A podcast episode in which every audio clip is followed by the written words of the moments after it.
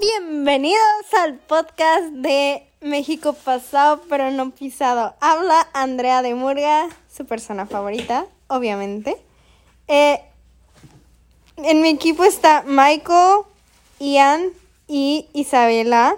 Y hoy les hablaremos del capítulo 4 y 5 de Érase una vez México, primera parte. Empezamos con Ian sobre el punto 4. Ah, no, las frases, perdón. Las frases que a mí me llamaron la atención eh, las escogí por varias razones y algunas de esas frases son las siguientes. Empezando por el capítulo 4, la primera frase que, es, que me llamó la atención fue la de Mientras Cortés destruía ídolos, seguía maravillándose con la ciudad imperial de la página 81.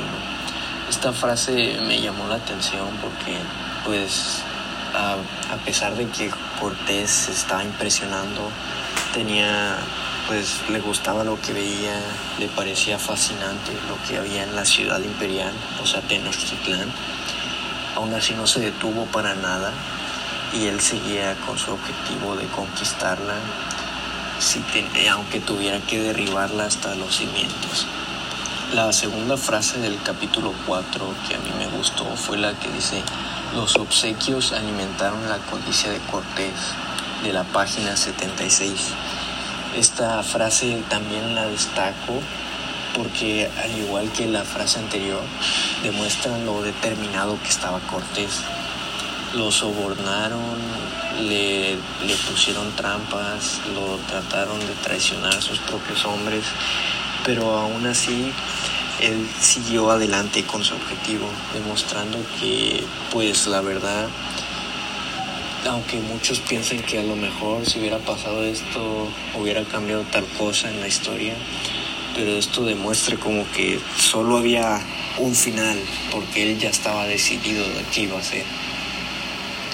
Ahora, en el capítulo 5, la primera frase que remarco es la de pronto comenzó a correr el rumor de que Cortés había guardado para sí la mayor parte del tesoro, en la página 101. Esta, esta frase la remarco porque me pareció chistosa y es como hoy en día se dice mucho de que los políticos roban, de que los, los que están a la cabeza del gobierno roban y pues es, es, casi lo mismo, es lo mismo. llevamos 500 años con, con ese problema o esa idea o esa, ese rumor de que los que están a la cabeza se quedan todo para ellos solos. La segunda frase que destaco es la que dice, dicen que el que pega primero pega dos veces y Cortés fue el ejemplo de ello. Esta frase está en la página 110 y la destaco porque pues tiene razón. Cortés durante todo su, su, viaje, toda su aventura de la conquista, demuestra cómo se adelanta a quienes lo quieren pues matar, lo quieren detener y él la ataca primero sabiendo sus planes y está básicamente está un paso adelante de todos los demás. Ahora iremos con el punto 4 eh, sobre pues la conquista. There are a few fun facts about each chapter that they didn't include. In chapter 4, Hernan Cortez actually went by Hernando or Fernando, but writers have shortened it to Hernan. In chapter 5, Nuno Beltran de Guzman was the president of the first royal audience of Mexico. También seguiremos con el punto 5. Some questions to make you think about the chapters. Some questions to make you think about the chapters um, are necessary to think about what you read. In chapter 4, the question was Was Marina necessary for the success of the Spaniards or the level of success they reached in taking over the Aztec Empire? In chapter 5, why would Nuno Beltran de Guzman betray the Indians so blatantly when he knew the Spanish crown was watching him? Una disculpa, se me adelantó la las preguntas, pero ahora iremos con la línea del tiempo del capítulo 5. El capítulo 5 empieza en el año 1523, después de la conquista de los aztecas. Después de este evento, los españoles necesitaban una ciudad desde donde reinar Nueva, Nueva España. Y gracias a los eventos ocurridos y a las impresiones que puso sobre Hernán Cortés, él decidió que la ciudad de Tenochtitlán iba a ser la nueva capital del, pues, del nuevo reino. Y así empezó a la reconstrucción de ella, pues después de la pelea, de la gran batalla que hubo para derribar y derrotar a los aztecas, muchas, muchas construcciones dentro de la ciudad fueron destruidas, aunque sí hubo bastantes que sobrevivieron, el lugar no era no estaba en sus mejores condiciones. Así que decidieron que había que repararla y que había que reconstruirla. Para lograr esto, Cortés necesitó ayuda. Y para quien lo ayudó fue uno de los conquistadores que lo acompañaron en todo el viaje. Ese conquistador fue García Bravo. Él lo que lo, lo que lo hacía diferente de todos los demás conquistadores era su intuición a la hora de construir, la, su imaginación con la geometría, cómo era, cómo era capaz de construir y ayudar a diseñar los planos. Y esto lo descubrió Cortés cuando Pánfilo de Narváez llegó a Veracruz y él tuvo que eh, tuvo que atrincherarse y tuvo que construir fortificaciones para defender la ciudad que estaba construyendo en Veracruz. Y gracias a García Bravo, él consiguió defender Veracruz y pues continuar con la conquista él solo. Cuando empezó la reconstrucción de Tenochtitlán, García tuvo muchas órdenes de Cortés. Le dio en su mayoría, le dio vía libre para reconstruir de la forma que le parezca más acertada, más óptima. Pero lo que sí le dijo es que mantuviera las casas viejas y las casas nuevas que le pertenecían a Moctezuma, ya que éstas le dieron una gran impresión a Cortés y no le pareció una gran idea deshacerse de ellas.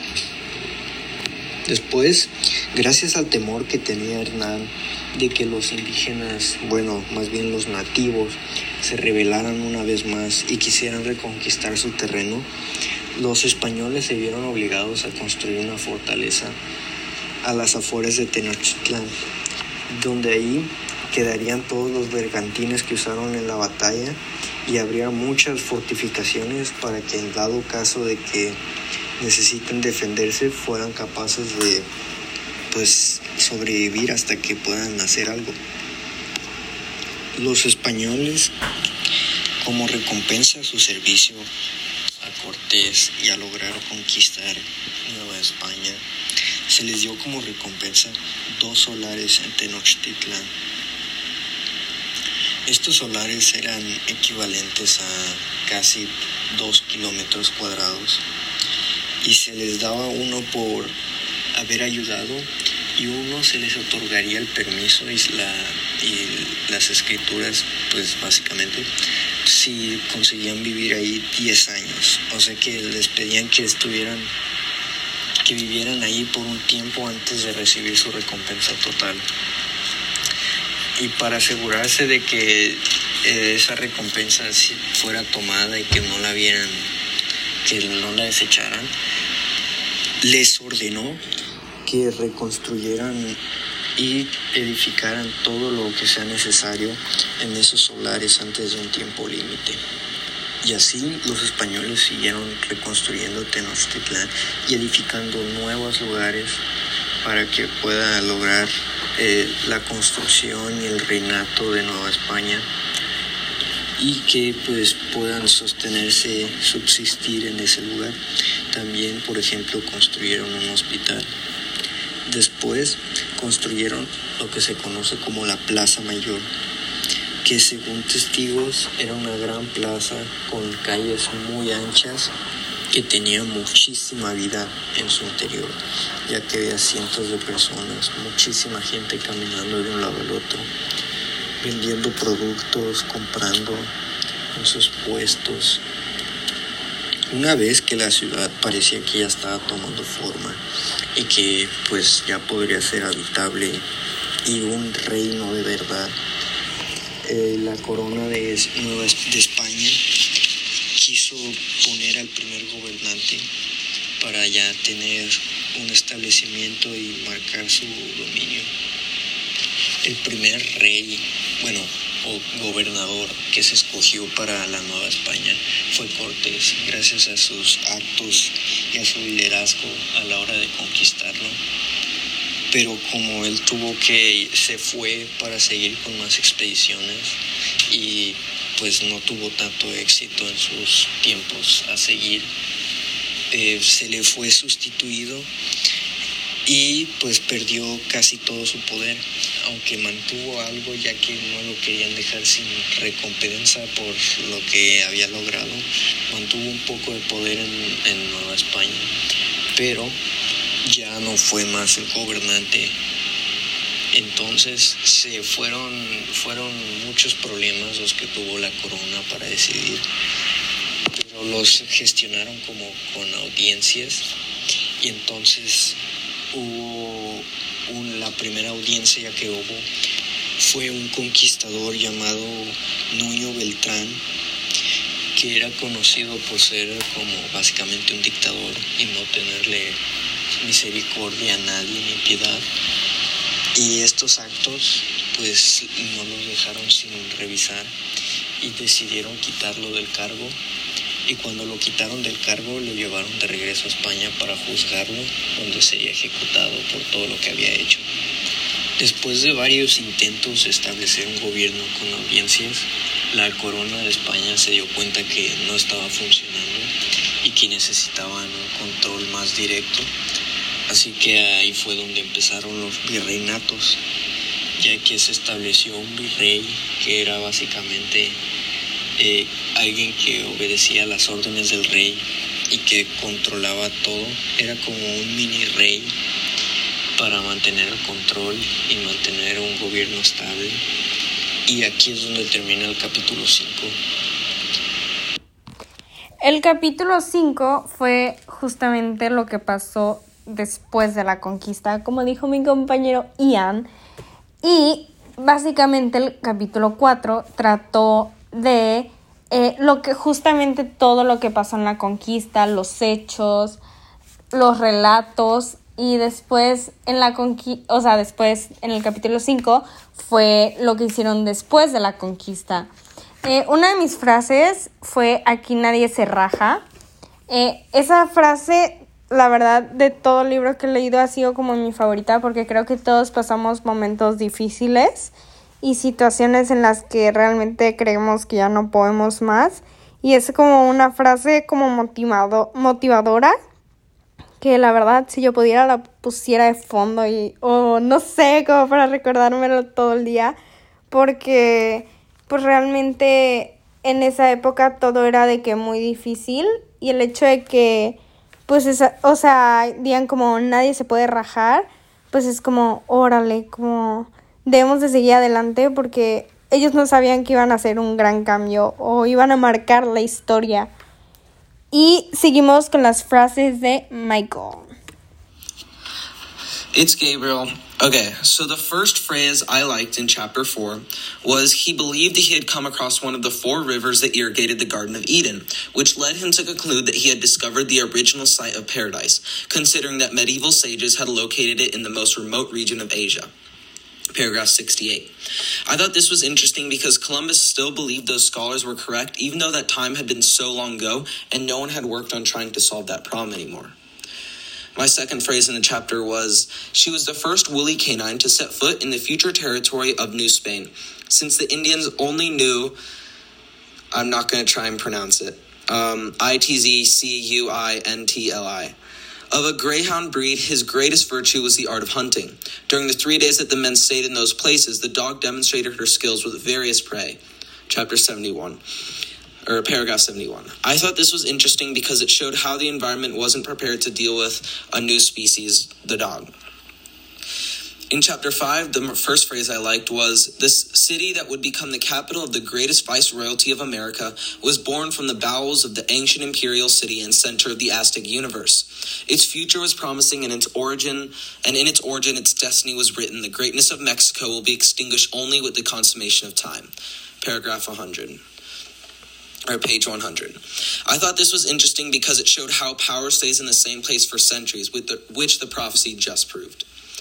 My second phrase was the first bullfight in New Spain was held on June 24th, 1526, St. John's Day, to liven up the religious festival and welcome Hernan Cortes, who was returning from his expedition to Las Igueras, Honduras, page 106. I like this phrase because it showed how much Hernan was, was respected, and he was respected so much that they made an entirely new, dangerous sport just for him. Seguimos con nuestra compañera Isabela González. Hola, pues este, ahora me toca este, decir cuáles eran mis frases que más me llamaron la atención en estos dos capítulos. Y pues vamos a empezar. La primera frase que me llamó la atención está en el capítulo 4, página 67, que dice, la mentalidad religiosa se combinó con la imaginación para crear las más sorprendentes historias. Eso se me hace tan cierto porque cuando uno sigue, muchas veces la mente religiosa está cerrada y nada más piensa en su religión y nada más sigue lo que le dijeron las personas, sus antepasados, de cómo se hizo eso y que nada más esa es la única explicación muchas de las veces. Pero cuando le agregas imaginación, hasta le puedes encontrar sentido a lo que te dice tu religión. Puedes encontrarle, este, puedes hallar muchísimas cosas y siento que es un, es algo que agregar que de verdad cambia mucho la perspectiva de cómo ves las cosas. Luego, sus proezas, ah no, este es el capítulo 4, perdón, y página 69. Sus proezas, su audacia y su ambiciosa personalidad convirtieron a Hernán Cortés al mismo tiempo un héroe y un villano. Eso se me, me llamó tanto la atención porque muchas de las veces eso pasa con las personas, cuando son de que ambiciosas y tienen mucho audacia, no les importa lo que vaya a pasar muchas veces y las consecuencias que tengan sus acciones. Entonces, sean buenas, pues tienen repercusiones y resultados buenos. Pero cuando haces una cosa mala, muchas de las veces nos, inconscientemente la sigues haciendo porque quieres completar algo y quieres ser el primero en hacerlo. Y la mayoría de las veces puede ser malo. Luego, este, uno que me gustó está en el capítulo 5, en la página 101, que dice, cansado de las fals falsaces acusaciones, Cortés escribió en su propio muro, pared blanca, papel de necios, creyendo que con eso sería suficiente, pero la respuesta fue ingeniosa, y aún de sabios y verdades. Eso a mí se me hace, o sea, enseña que como Cortés de cierta forma engañó a los, a los que vivían en esa tierra y, trató de salirse con la suya, pero ellos sí te terminaban de defendiendo. Porque no defendiendo, pero haciendo, vamos a decirlo como huelga, no se iban a quedar callados. Aunque sí logró hacer la conquista, este, lo, hizo, lo hicieron con la lucha. Y por último, está en el capítulo 5, eh, este, página 103, que dice, el miedo no anda en burro. Cuando yo digo esa expresión, lo primero que me, me viene a la mente es que el miedo, como las noticias, se esparce rápido. O sea, llega a todas las puertas de todas las casas y de verdad hace ver el problema que está en grande. Y pues sí, eso, esas fueron las cosas que me gustaron. Gracias. Y eso fue todo eh, del día de hoy de los capítulos 4 y 5, la conquista durante y después, eh, en el podcast de México pasado pero no pisado. Una disculpa por las fallas tecnológicas, esto del COVID nos trae muy afectados, espero que se estén cuidando muy bien. Por favor, usen cubrebocas todo el tiempo, no queremos más infectados. Y un enorme beso de todo el equipo de México pasado, pero no pisado. Espero hayan disfrutado nuestro podcast. Disfruten su día, su noche, lo que estén en el momento que lo estén escuchando. Y recuerden que este podcast es sobre la historia de México. Un beso.